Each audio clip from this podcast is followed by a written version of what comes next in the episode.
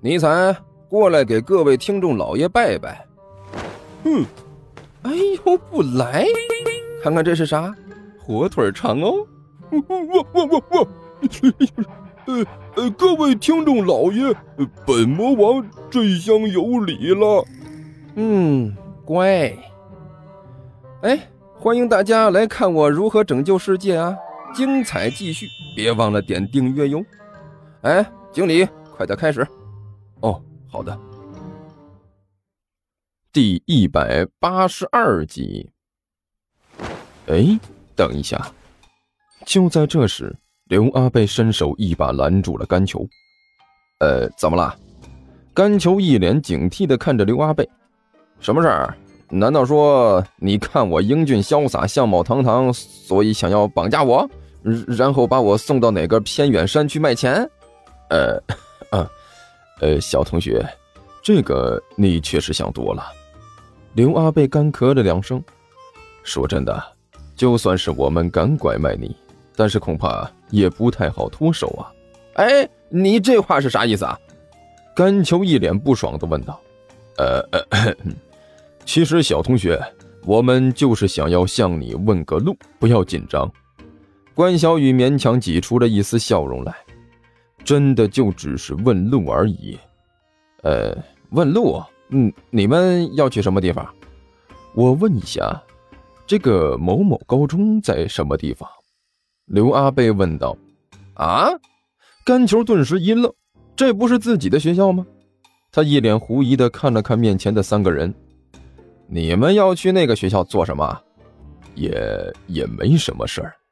关小雨说道：“其实我是去，其实我们是去那个学校附近找我们的一个朋友。”还没等关小雨说完，刘阿贝就打断了他的话，对着甘球笑眯眯的说道：“嘿嘿，小同学，你知不知道那个学校在什么地方？看你这个打扮，应该也是学生吧？”是不是在这所学校上学？啊，哎呀，嘿！甘球眼珠转了转，心里一声坏笑，一脸无辜的看着面前的三位。你们要去某某高中啊？哎，怎么会向这边走呢？哎，这是去某某某高中的路啊！你们完全走反了！哎，你们应该向那边去才对。说着，甘球伸手指了个相反的方向。哦，那边啊。刘关张三位一起点了点头，啊，谢谢你啊，小同学。说完之后，结伴向着甘球指的方向走去。敢吓唬我，害我差点以为自己真的穿越了呢！让你们好好走走冤枉路。甘球嘿嘿怪笑了一声，然后一转身，向着学校的方向急匆匆的走了过去。感觉好像是有点奇怪呀。向着相反方向走去的关小雨，走着走着，突然停下了脚步，低声嘀咕了一句：“怎么了，二弟？”刘阿贝关心的问道。“从刚才开始，我就觉得你好像有点不对劲呢，大哥。不知道为什么，刚才我就有一种怪怪的感觉，好像有点不太舒服。”关小雨低声说道。“不舒服？怎么了？”张野飞奇怪的问道：“您都是神仙了，难道还会生病啊？”“哎，不不不，不是生病。”关小雨摇了摇头，眉头一皱，只是觉得好像有什么东西……嗯，如果真要我形容是什么东西，我又有点形容不上来。反正感觉就是很奇怪。没事二弟，我觉得吧。可能是你的心理压力有点大，刘阿贝拍了拍关小雨的肩膀，说道：“毕竟你做了那么多年的神仙，突然让你转行，是个人呐就会觉得怪怪的。不过你放心呐，这不是还有我们兄弟两个吗？出不了问题。”“呃，可能是我有点紧张吧。”关小雨干笑着一声说道：“啊，对了，大哥。”你刚才怎么不直接和那个小胖子说我是要去学校当老师的？二弟，这么多年来，大哥我也不是白过的。我悟出来一个道理：做人要留一线，不要把话说得太清楚、太直接。刘阿贝笑眯眯地说道：“也许这个小胖子对我们没什么威胁，但万一要是有了呢？所以，这话说一半留一半比较保险，你说是不？大哥不愧是大哥呀！关小雨一脸感慨的点了点头。好了，二弟，我们快点走吧，现在时间不早了，你要快点去报道，好歹要给人留个好印象，对不？刘阿贝拍了拍关小雨的肩膀，好了，我们赶紧走吧。好。哇塞的，这一路走过来，整个人都像要散架了一样。哎呀，哎！远远看到学校的大门，干球的一张胖脸都要变成包子了，异常的扭曲。哎呀，疼疼疼疼疼！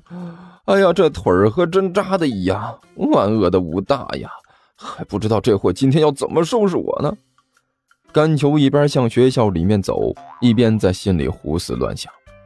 昨天的约会出了那么多的事情，武大这货又丢了人，今天肯定左右看我都不顺眼。早知道我就直接跑路不来得了。随即，这货又摇了摇头，一脸的郁闷。哎，也不行啊，躲得了一时，躲不了一世啊。就武大那个小性格，心眼比针尖也大不了多少。别看什么都没说，其实一点一点的都用小本子记好了。到时候再给我来个秋后算账。那乐子就大了，啊，算了，伸头是一刀，缩头是一刀，反正就是个死字儿，早死晚死还不都是个死？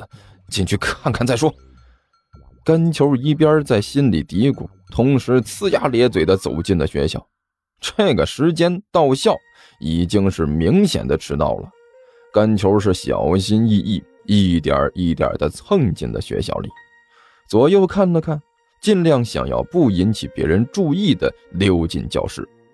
甘球，突然有人在背后拍了一下，同时喊了一声：“哦，帅的！”